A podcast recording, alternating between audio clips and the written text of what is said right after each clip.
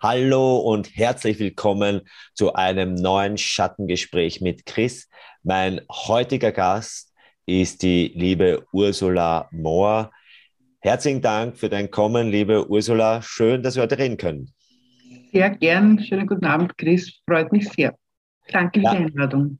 Sehr gerne. Ursula, du bist ja hm, EDV Obertop-Expertin.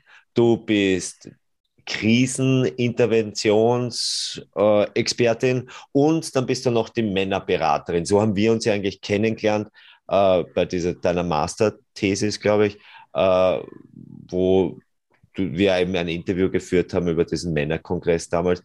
Magst du ein bisschen was über dich erzählen, wie es so dazu gekommen ist, von der EDV-Expertin dann zur Männerberaterin? Ganz kurz nur, damit wir ein bisschen deinen mhm. Hergang kennenlernen.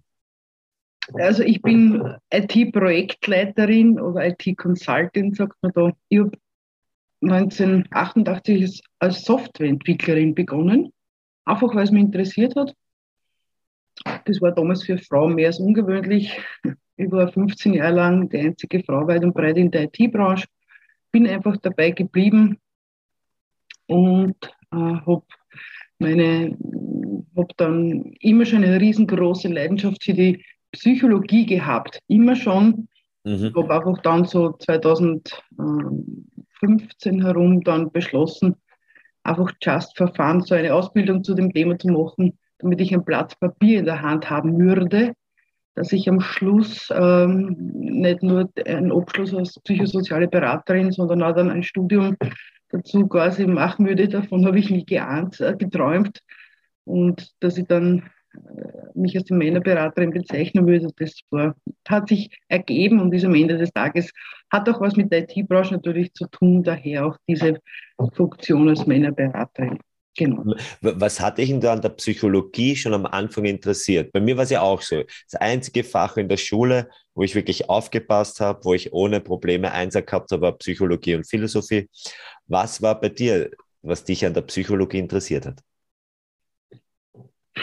Das ist eine gute Frage. Ähm, es hat eigentlich damit begonnen, bin erst danach drauf gekommen, dass die Menschen schon, schon in der Unterstufe einfach immer mal zu mir gekommen sind äh, und mich gefragt haben, boah, ich habe das und das Problem und, und können wir darüber reden und wie siehst du das und so, ohne dass irgend, da war ich damals 12, 14 Jahre, ja. Das hat damals damit begonnen. Also diese, diese Beratungstätigkeit war irgendwas, was irgendwie passiert ist. Ja, das mhm. hat sich, das, und dann habe ich einfach mit der Zeit, angesichts der Tatsache, dass mir die Leute immer gefragt haben, einfach angefangen, äh, mich mit Körpersprache mal so angefangen zu beschäftigen und einfach, mich hat es interessiert, warum Menschen sich so verhalten, wie sie sich verhalten.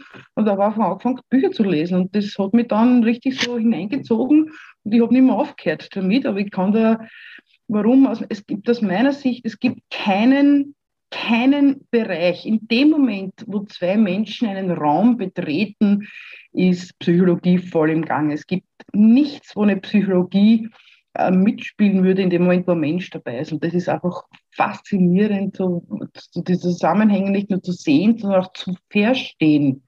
Und das ist, hat mich dann irgendwann fasziniert. Mhm, mh.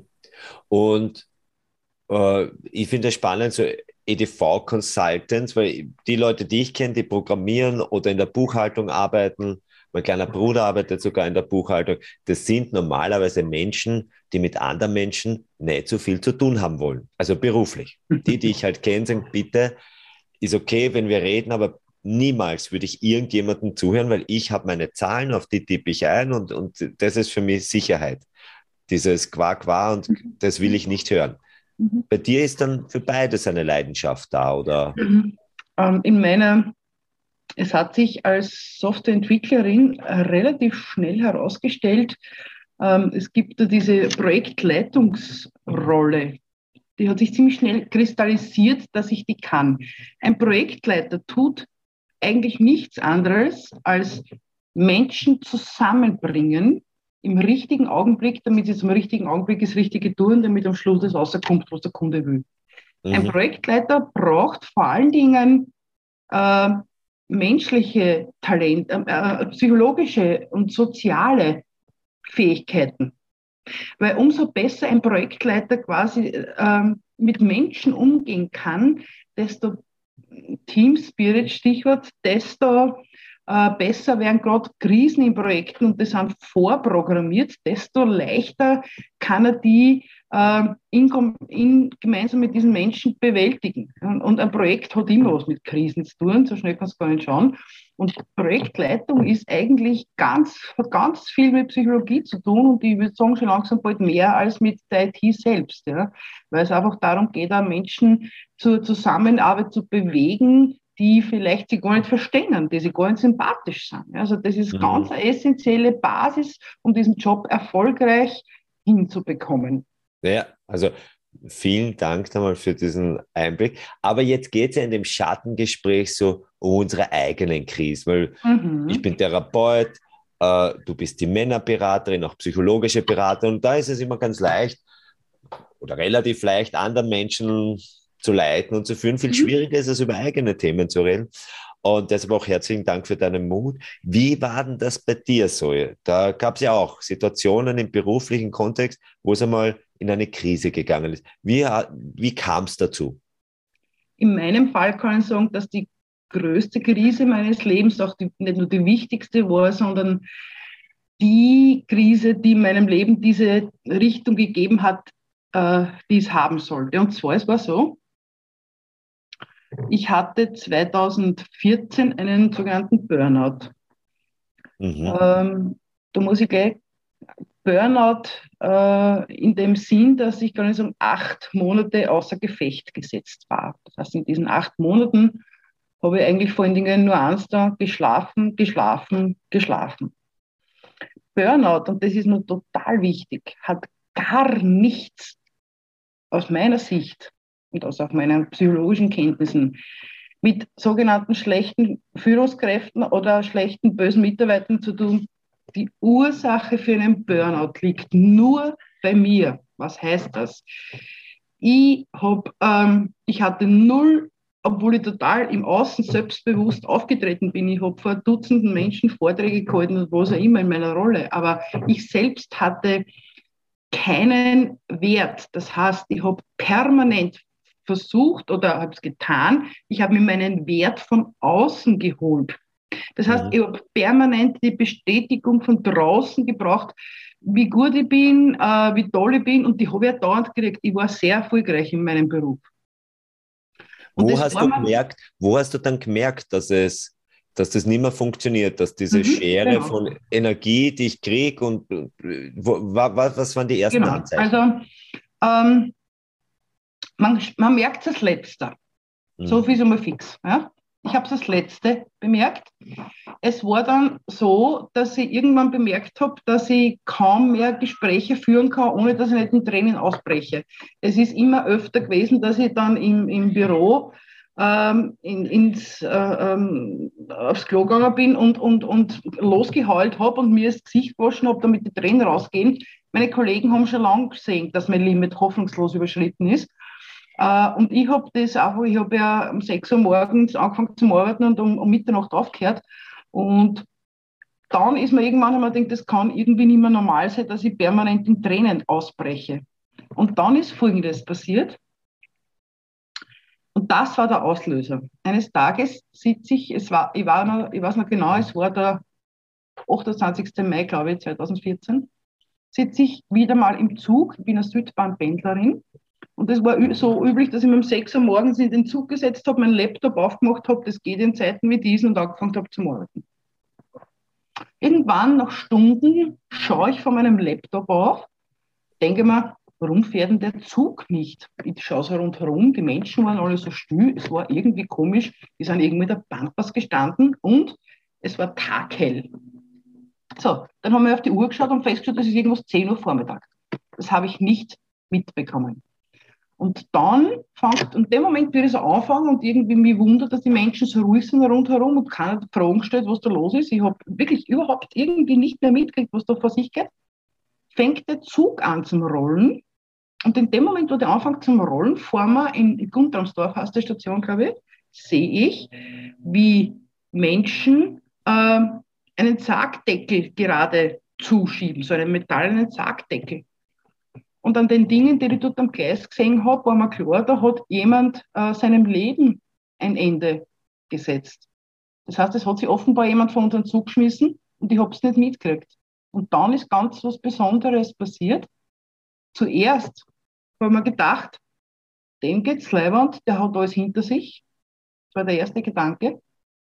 Und das zweite, was passiert ist, ich habe das Gefühl gehabt, ich steig aus mir raus, neben mir der Platz war frei, ich setze mich neben mich hin, ich habe mir selber in die Augen geschaut und habe mir die Frage gestellt, wie lang soll das noch so weitergehen? So kann es nicht mehr weitergehen. Und dann bin ich in die Firma gefahren und habe nur mehr gehört, wirklich geheult, geheult, geheult und habe dann zu meinen Kollegen gleich wieder gesagt, ich fahre gleich wieder heim. Bin heimgefahren und am nächsten Tag bin ich dann zum Doktor gegangen, bin zu meinem Hausarzt gegangen, ich bin hineingegangen, habe mich hingesetzt, habe kein Wort über die Lippen gebracht, ich habe nur mehr losgeheult. Der hat gesagt, mhm. Sie brauchen gar nichts sagen, ich kenne mich aus. Und dann bin ich in den Krankenstand gegangen und dann war ein schwerer Burnout, war die Diagnose. Wie lange hat denn das gedauert von den ersten Malen, wo du gemerkt hast, du fangst ohne Grund zu weinen an, bis zu diesem Ereignis, das du mir gerade erzählt hast? Circa. Das Tragische ist, ich habe das Gefühl, es war nicht lang.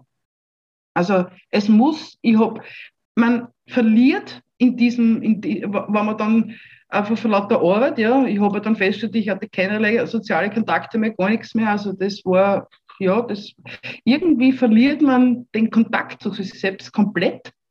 Ich, ich, ich, und ich kann nur sagen, dass in den letzten ein, zwei Wochen war es heftig, aber an mehr kann ich mich gar nicht mehr erinnern. Es war auch wie diese Zeit war irgendwie danach, ich weiß nicht, ausgeblendet. Also es ist mir nicht mehr in Erinnerung. Ja. Mhm, mh. Man verliert irgendwie komplett den Kontakt zu sich selbst. Komplett. Ja. Und gab es Leute, Freunde, Familie, die dir gesagt hätten, hey, Ursula, du musst ein bisschen schauen auf die und, und die das ja von außen einfach schon dir gesagt haben? Ich ahne, dass selbst wenn sie es gesagt haben, dass ich es nicht gehört habe. Mhm. Das mhm. ahne ich, ja. Äh, ziemlich sicher sogar. Ich kann mir wirklich nicht mehr, ziemlich sicher, ich weiß nicht, mein Teamleiter, der hat, der hat, der hat sicher versucht, aber ich, ich bin mir ziemlich sicher, dass ich es nicht gehört habe, ja, wenn man den Kontakt, Kontakt zu sich selbst verliert, ja, ja, ja. Also ich bin mir ziemlich sicher, ich weiß es, ich weiß es auch. Mhm. Ähm, aber ähm, es hat mir sicher mal keiner hergenommen und gesagt, sag mal, äh, so, ich ahne, ich habe es nicht gehört. Muss man wirklich sagen. Ja. Mhm. Und was hat dich da, da wieder rausgeführt? Also, soweit du dich mhm. noch erinnern kannst, mhm. was waren die Dinge, die dich wieder auf Spur gebracht haben? Ähm, ich habe eine ganz liebe Bekannte, äh, die Therapeutin ist. Und äh, die habe ich dann am nächsten Tag angerufen. Die ähm, ist mir sofort eingefallen. Äh, die habe ich einfach angerufen und gesagt, so jetzt, äh, was mache ich jetzt? Ich habe mir dann gesagt, dass ich Psychologin und Bababam und der habe ich gleich mal einen Termin gemacht. Und dann habe ich schlichtweg äh, mit meiner Therapie begonnen und habe einmal, wie gesagt, außer geschlafen, Therapie gemacht. Ich weiß, sonst glaube ich, habe ich nicht viel gemacht. Ich meine, wenn ich im Nachhinein denke, wie mein Kind das alles gemanagt hat, also ich habe komplett meine Erinnerung an diese Zeit ist weg. Das ist, ich kann mich nur erinnern, dass ich tot, wortwörtlich müde war, unfassbar. Also ich aufstehen war ein Horror. Diese in der Früh aufwachen, nicht aufstehen können, können, ja, wie wenn die wer anbinden, der ans Bett. Äh, ich habe sicher maximal das Notwendigste habe ich funktioniert, aber das war wirklich funktioniert. Äh, wenn ich am eins irgendwie, wenn ich in der Früh irgendwann aufgestanden bin, äh, dann mein Kind versucht habe, das Notwendigste, und mich gleich wieder hingelegt und weitergeschlafen. Äh, wie, wie alt war dein Kind damals zu der Zeit? Äh, Circa. 1996 geboren, die war ähm, 14, 18. 18, okay. Genau. Also schon ein bisschen älter. Ja, eh, super selbstständig, Gott sei Dank. Ja. ja. Muss Gott sei Dank, weil wenn ich da, also meine Tochter ist extrem selbstständig gewesen, immer, und das ist das größte Geschenk in der Phase überhaupt gewesen. äh, weil das, wenn du ein kleines Kind auch noch hast, dann weiß ich ganz genau, wie das geht. Ja, das war wirklich, äh, und, und die war komplett selbstständig. Ich habe zu Hause gewohnt, aber die war wirklich komplett selbstständig. Und die Therapie bei der Charlotte äh, hat mir einfach am Ende des Tages geholfen, das Verhaltenstherapeutin. Und äh, ich habe dann 2015 äh, habe ich dann noch an sechs Wochen lang in Rust eine, eine äh, äh, auf, Reha war ich, auf psychologische Reha in Rust. Und das war dann äh, wirklich das Tüpfelchen am i, weil dort, das waren die wichtigsten sechs Wochen überhaupt, weil dann tut das ähm, zu meinem Thema, das Urthema, das ich hatte, ja, das ist da irgendwie ein ganz wichtiger Durchbruch passiert. Also in Summe Therapie, Therapie, Therapie. Und das war dann auch die Ursache, äh, warum ich dann quasi so darüber nachgedacht habe, ob ich meinen Job an den Nagel hängen soll. Ja. Mhm. Aber nachdem ich begriffen hatte, dass ja nicht weder Führungskraft noch Kollege, sonst irgendwer, weil ich habe tolle Kollegen gehabt, die irgendwer Verantwortung dafür gehabt hat, sondern nur ich alleine, habe gesagt, nein, ich gehe in den Job wieder zurück und das war auch eine gute Entscheidung so. Ich habe durch meinen Arbeitgeber damals die beste Unterstützung gekriegt, die man sich wünschen kann von einem Arbeitgeber, das muss, muss ich auch dazu sagen, ja. Ähm, und bin dann zurückgegangen in den Job und äh, habe aber schon damals dann die Idee gehabt, dass ich zumindest so ein zweites Standbein mir entwickle. Und darum habe ich dann diese Ausbildung, diese psychologische angefangen, weil man mhm. denkt, okay, mhm. fangen wir mal an.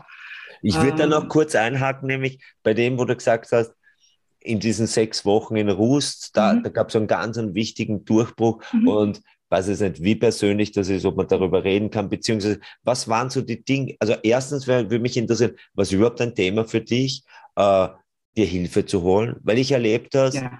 ich als Therapeut habe halt mehr Frauen als Männer mhm. und von den, sagen wir, 100 Prozent Männern, die kommen, kommen 60 Prozent, weil sie die Frauen schicken. Also Männer, das ist nur in uns drinnen, wir dürfen keine Hilfe von außen annehmen, wenn dann, weil es die Frau mit dem Nudelholz sagt, äh, hol dir Hilfe. Äh, ja, was für dich ein Thema, dir Hilfe zu holen? Weil du bist ja auch eine sehr starke Frau das war für mich keine Sekunde äh, äh, Zweifel, dass ich mir Hilfe hole. Ich muss ja dazu sagen, weil ich eben die Charlotte mit Therapeutin schon lange gekannt habe, sowieso nicht. Also die habe ich persönlich gekannt und daher habe ich nicht eine Sekunde drüber nachdenkt, dass ich mir dann nicht helfen lasse. Also ja. das war klar, dass ich das alleine nicht einmal annähernd hinkriege. Also das war mhm. keine Sekunde Zweifel, dass, dass ich das ohne Hilfe machen könnte. Na, das war ja. ganz klar. Aber das hat halt den, die Ursache an dieser Bekanntschaft an dieser persönlichen gehabt, dass ich das sofort angerufen habe. Sofort, mm, mm, ja. Super, super, wenn man solche Menschen. Nein, Und wa was waren jetzt so die Schritte in der Therapie, wenn du dich noch erinnern kannst? Vielleicht gibt es ja ein, zwei so Dinge, wo du sagst, das ist es, wo ich sagen kann, an dem hat sich vieles verändert mhm. in meiner Wahrnehmung. Ähm, eines der wichtigsten, eines der wichtigsten Erkenntnisse in diesen therapeutischen Sitzungen und auch dann äh, in, in Lust oder wo immer war, ich kann heute sagen, ich kann mitreden, wenn es darum geht, wenn man sich als Opfer fühlt. Ja? Ähm, diese Opfer-Täter-Retter-Geschichte, äh, ja, wo ich sage, äh, der böse Vater, die böse Mutter, was auch immer, ich kann es eh sagen, weil mit meiner Mama habe ich dann eigentlich eh drüber geredet. Also ich war jemand, der sich immer als Opfer seiner Mutter gesehen hat. Mhm. Und ähm, es war für mich durch diese Therapie, einfach durch Gespräche, bin ich dann draufgekommen, dass einfach mein Verhalten im wahrsten Sinne des Wortes der Auslöser für, für dieses Problem war. Und der wichtigste, der wichtigste Punkt war, dass ich quasi in dieser Therapie und auch dann in Rust das Erwachsenwerden nachgeholt habe. Ja, ich habe mich bis dorthin noch immer ähm, Transaktionsanalyse, wir wissen, muss man, der Mensch ist, ähm, es gibt die Transaktionen in, der, in einer Beziehung. Ja? Also normalerweise zwei erwachsene Menschen unterhalten sich auf Augen- und Herzhöhe, sage ich immer. Und wenn, solange man Kind ist, ist man in, in eine Ebene unter den Eltern quasi. Die Eltern haben die Verantwortung für die Sicherheit und so weiter für das Kind. Bis das Kind erwachsen wird, dann übernimmt das Kind selbst die Verantwortung fürs eigene Leben. Und ich habe mich, ich habe ich bin quasi nie erwachsen geworden, sondern bin immer in dieser Kindrolle hängen geblieben und habe immer mich machtlos gefühlt im Sinn von, von ich bin die Arme und, und, und kann meiner Mutter quasi nicht widersprechen und ich traue mich nicht widersprechen oder was auch immer. Ja. Ich habe mich als Opfer gefühlt und das Wichtigste war, dass ich das überwunden habe, indem ich festgestellt habe, ich bin überhaupt kein Opfer und ich brauche keinen Retter, sondern ich bin verantwortlich für mein Leben und äh, ich habe auch dann gelernt, quasi mich äh, Widerstand zu leisten oder auch meine Grenzen zu setzen. Nein zu sagen oder sagen, stopp, es ist zu viel. Also Grenzen setzen war eine ganz wichtige Geschichte. Und im Zuge dieser Therapie kann ich wirklich sagen, ich habe dieses Kind Kind-Mutter-Ebene abgelegt und bin in die Erwachsene-Ebene gegangen. Und bin wirklich erwachsen worden. Und das hat unfassbar wehgetan. Also ich, ich habe so viel geweint, habe ich vermutlich hab ich vorher nie und werde auch nachher hoffentlich nicht nochmal so viel weinen wie in diesen acht Monaten. Äh, das war Wahnsinnsprozess. Also das war so ein Rust, war so der Durchbruch quasi, wo ich richtig gespürt habe, dass ich endlich erwachsen werde. Ja. Das hat äh, einen Schmerz verursacht und eine, ein, ein, einen Zorn und eine Wut auf mich und auf Gott und auf alles, auf die Welt. War unfassbar, aber das war der Knackpunkt, wie ich draufgekommen bin. Ich bin kein Opfer. Ich entscheide ob ich mich wie ein Erwachsener verhalte und fühle, ich habe die Verantwortung für mein Leben und sonst niemand. Und egal, es gibt niemanden, dem ich die Schuld quasi für mein Leid geben kann. Ich habe selber die Verantwortung dafür. Und wie ich das begriffen habe und angefangen habe, da, da, da, wie soll ich sagen, mein eigenes Leben zu steuern und zu führen, ja, äh, das war die Erlösung für mich. Ich habe dann irgendwo so das, das Gefühl gehabt, ähm, ich bin, oder besser gesagt, das Gefühl, ich bin so, wie ich bin. Und wer mich nicht mag, der soll sich liebevoll umdrehen und sich bitte wenn anderen suchen es ist okay, man muss mich bitte nicht mögen. Ich mag auch nicht jeden. Das ist so beim Menschsein. Diese Erkenntnis verbunden mit dem umsetzen in meinem Leben, dass wenn ich Ablehnung erlebt habe, dass ich sage, es ist okay, ich brauche nicht von jedem geliebt werden. Es gibt ein paar Menschen, die lieben mich, die lieben ich, mehr will ich und brauche ich gar nicht. Abgesehen davon, dass die, mein Kind so, so das, ich, ich, dieses Erkennen, dass es okay ist, wenn ich abgelehnt werde, das war eine Befreiung für mich. Und ich, daher, das hat für mich so derartig viel Wende gebracht im Leben, dass ich ja dann mit der Zeit eine enorme Gelassenheit entwickelt habe. Ja. Aber wenn Dinge passiert sind, ich habe das, ich hab das begriffen, was es heißt, jetzt, heute ist heute, ich lebe im Heute.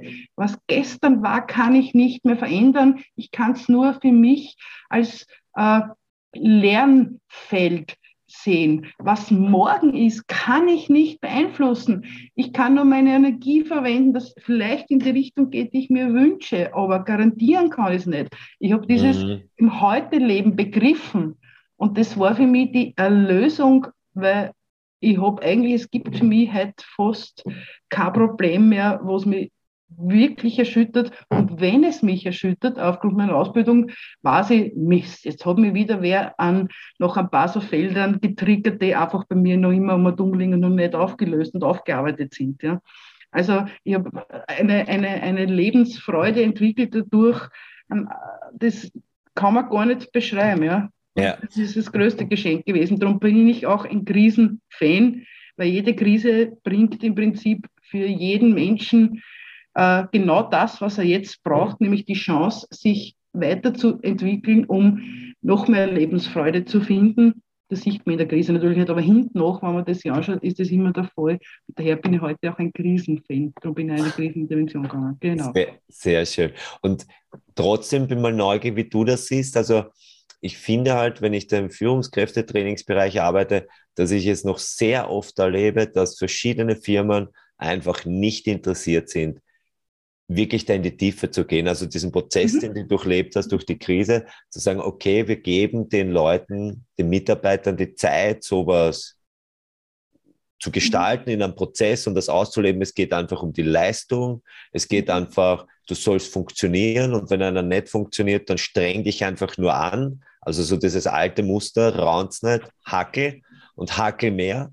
Und, und wir erleben das immer wieder in verschiedenen Bereichen, wo ich halt mit unterschiedlichen Menschen zusammenarbeite, dass man dann sagt, ja, nicht zu tief. Also das ist da zu tief und wir sind da nur an der Oberfläche. Und ich denke, ja, aber die Themen sind halt in der Tiefe und in der Selbstverantwortung. Und da wird bewusst ganz oft nicht hingeschaut und einfach weggeschaut. Und deshalb ist es so schön, dass du da jetzt wirklich auch darüber berichtest, diesen Prozess, den du erlebt hast. Und mir finde es immer so mutig, wenn du halt über deine Themen sprichst, weil es genau darum geht. Also wir gehen halt ins Tal der Tränen, wir kommen jetzt selbst, Selbstverantwortung, Abgrenzung. Und die irgendwann mal sagen, da ist Schluss, das sind Menschen. Und es ist schon sehr menschenverachtend, wie, wie manche Unternehmen, also nicht ja. alle, aber manche Unternehmen wirklich ihre Mitarbeiter aussaugen. Die wissen genau, der arbeitet für drei, vier Jahre und dann ist er leer. Und sowas ist tragisch, meiner ja, Meinung nach. Ja, es ist berechtigt. Es ist, aus Sicht der Unternehmen ist logisch. Warum? Warum? Es ist völlig logisch. Wenn ich, äh, Sie sehen ja nur, es geht um Macht. Und wenn ich über mich könnt, hat eine Führungskraft vor meinem Burnout sicher jede Menge Macht gehabt, ja, weil ich nicht nachgesagt habe. Aber was der Ausfall dieses Mitarbeiters mit sich bringt, zum einen, das sehen Sie nicht. Was dadurch an Potenzial verloren geht, sehen Sie überhaupt nicht. Und das ist für das Unternehmen die Katastrophe. Sie verlieren, der, der Mitarbeiter, ich bin natürlich heute ein ganz anderer Mitarbeiter als vorher, weil ich, ich setze Grenzen und ich sage Nein, wenn es reicht. Ja?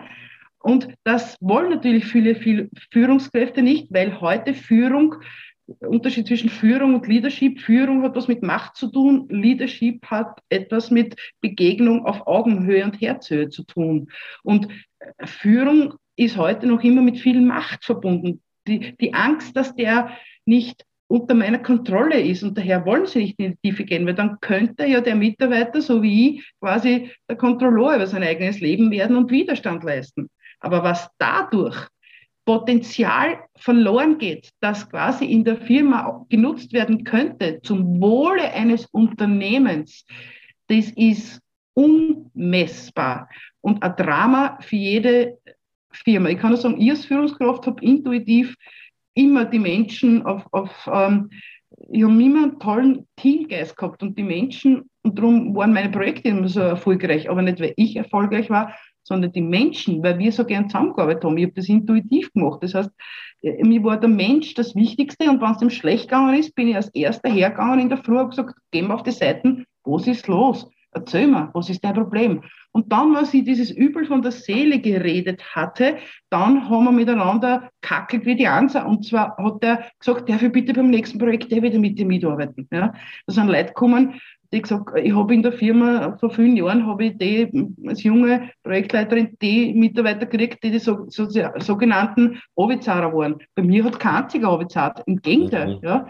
Warum? Weil wenn es ihm schlecht gegangen ist, habe ich nochmal gefragt, was ist los? Und der hat sich mal das von der Seele geredet. Ich habe einen Kollegen gehabt, der gesagt, ich komme so gern zu dir, weil bei dir wird immer gelacht. So, was heißt das? Die haben sich bei mir wirklich ins Zeug gelegt, ohne dass ich einmal was sagen habe müssen. Ich habe allerdings erst dann irgendwann viel später begriffen, was die Ursache war. Das heißt, was da Potenzial verloren geht, das ist nicht messbar. Und daher ist es so schwer, das in die Köpfe reinzukriegen. Aber der Potenzialverlust ist gerade für ein Unternehmen, insbesondere in Krisenzeiten, die Loyalität der Mitarbeiter ist der richtige, ist der Messwert, der die Qualität einer Führungskraft darstellt. Und die Loyalität ist golden in den Unternehmen. Wenn die nicht da ist, ist ein Unternehmen langfristig zum Scheitern verurteilt. Und diese Loyalität ist die Folge einer guten Führungskraft. Und die wäre gerade in Krisenzeiten Corona und so, bin überzeugt, dass viele Firmen vielleicht, wenn sie ehrlich sind, erkennen, dass diese Loyalität eine ganz andere sein könnte der Mitarbeiter. Äh, und vielleicht ist eine oder andere draufgekommen, dass eine Führungskraft die Folge ist von einer fehlenden Loyalität der Mitarbeiter. Loyalität ja. ist die Folge von einem, von einem Leadership, von einer guten Führungskraft. Und die ist unbezahlbar, gerade in Krisenzeiten. Das ist durch Und nichts. Da wird man's, sieht man es jetzt dann ja auch, also zum Beispiel im Pflegebereich, genau. wo einfach jetzt die ganzen Krankenschwestern weggehen, weil sie genau. einfach sagen, ich werde hier nicht gut äh, bezahlt, ich werde nicht gut behandelt, es gibt genau. keine Loyalität, du wirst einfach nur ausgepresst und Krisen bringen dann auch diesen Change und ich bin sicher, dass der kommt, dass einfach die, die, das Potenzial Mensch wichtiger wird und einfach gute, gute Mitarbeiter weggehen, weil sie sagen, in diesen Firmen werde ich einfach nur ausgenutzt und da gehe ich dorthin, wo ich halt nicht nur mehr bezahlt bekomme, sondern einfach, wo ich wertgeschätzt werde. Und ich denke, das ist langfristig ein guter Prozess, der aber leider halt diese Krisen braucht, damit wir nicht nur verstehen, wir haben, brauchen nur mehr Computer, wir brauchen Menschen, um, um gute Leistungen auch zu vollbringen am Ende des Tages. Aber wenn jetzt jemand sagt, boah, mir taugt diese Ursula Mohr, die, die, die hat einfach Feuer, die hat Esprit und, und ich habe gehört, die ist auch Männerberaterin und möchte mit dir mal arbeiten oder, oder bietet sie da Workshops an. Wie kann man dich erreichen? Was machst du? Was für Services bietest du in dem Bereich jetzt an? Mhm. Ähm, Momentan ist es in Wahrheit so, wenn man es businessmäßig betrachtet, dass ich das eigentlich ein bisschen äh, zur Seite gelegt habe. Das heißt, ich bin momentan Vollzeit IT-Consultant.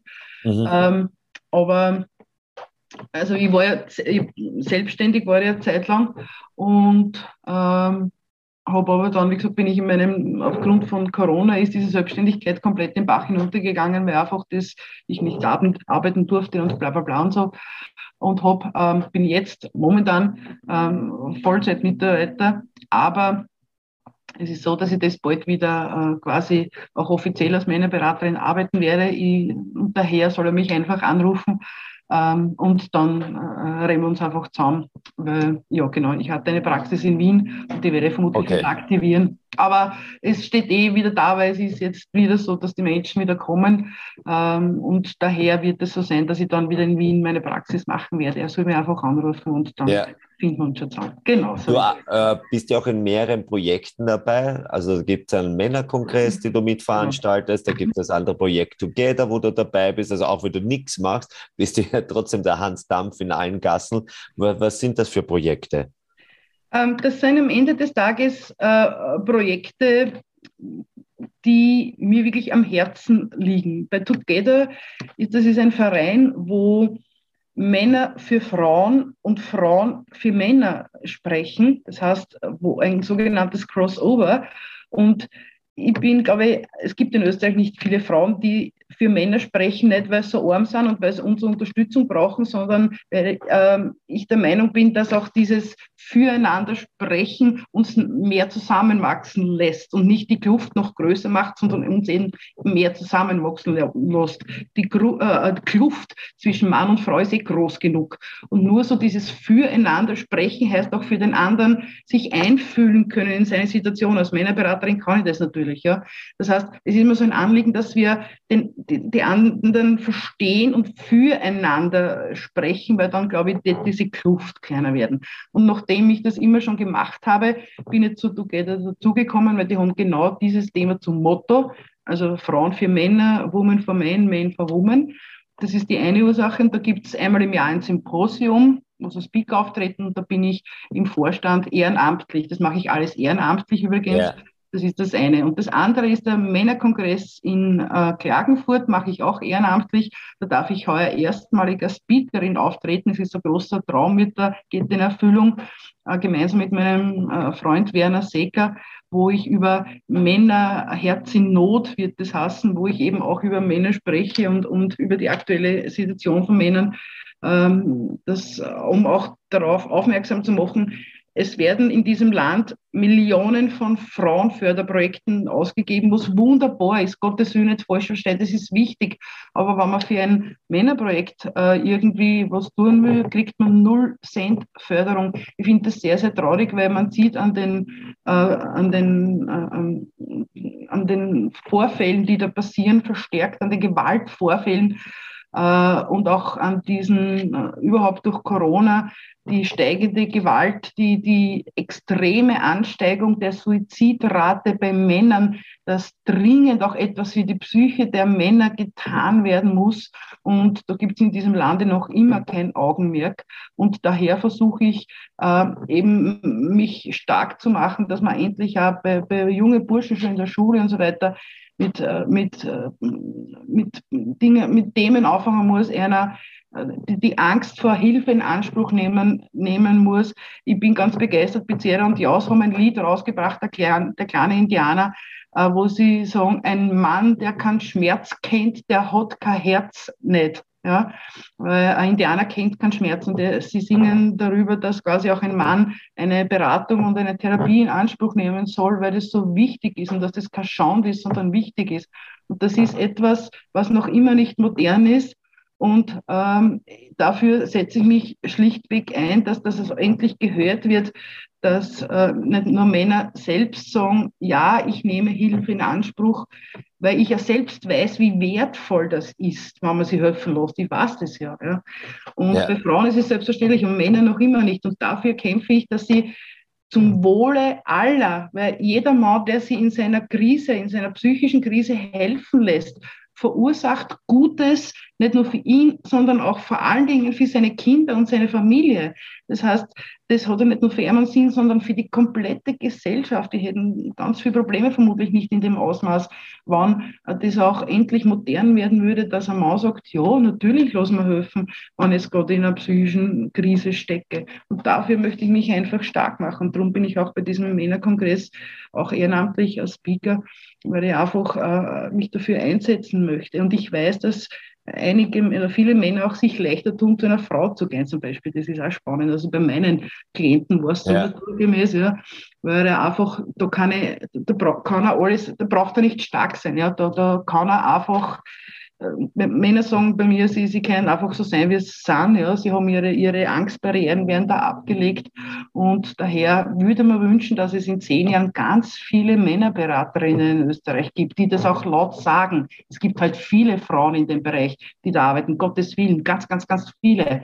Aber die ähm, Therapie, weil in Therapie bist du eigentlich schon im, im, Krankenbereich. Wir arbeiten ja nur mit gesunden Menschen. Das heißt, ich arbeite nur mit gesunden Menschen in, Lebenskrisen. Ja. Ihr Therapeuten arbeitet ja mit Menschen, wenn sie schon krank sind. Wir arbeiten mit gesunden Menschen, bevor sie krank werden. Und mhm. optimalerweise, das ist ja der Sinn unserer Arbeit, damit sie gar nicht krank werden. Das ist der Sinn unserer Arbeit. Ja? Und daher ist es, ich wünsche mir viele Männerberaterinnen in Österreich. Das wäre ganz, ganz wichtig für uns alle, für, vor allen Dingen für die Kinder. Genau. Liebe Ursa, vielen Dank für diesen Wunsch. Also ich werde ihn unterstützen und nach außen tragen. Danke für diese ehrenamtliche Unterstützung in den Projekten. Falls du, lieber Zuhörer, heute da Interesse bekommen hast und neugierig geworden bist, ich werde die Informationen zu Together, zu dem Männerkongress in Kärnten und auch zu Kontaktadressen von der Ursula Mohr im Beitrag von äh, Schattengespräch mit Chris beifügen. Liebe Ursula, schönen Abend noch. Herzlichen Dank für das Interview. Vielen, vielen Dank, Chris. Es war mir eine große Herzensfreude, wie immer, wenn ich mit dir Gespräche führe. Danke. Vielen Dank. Und schönen Abend noch. Wir verabschieden Schönen Abend noch. Ciao. Baba.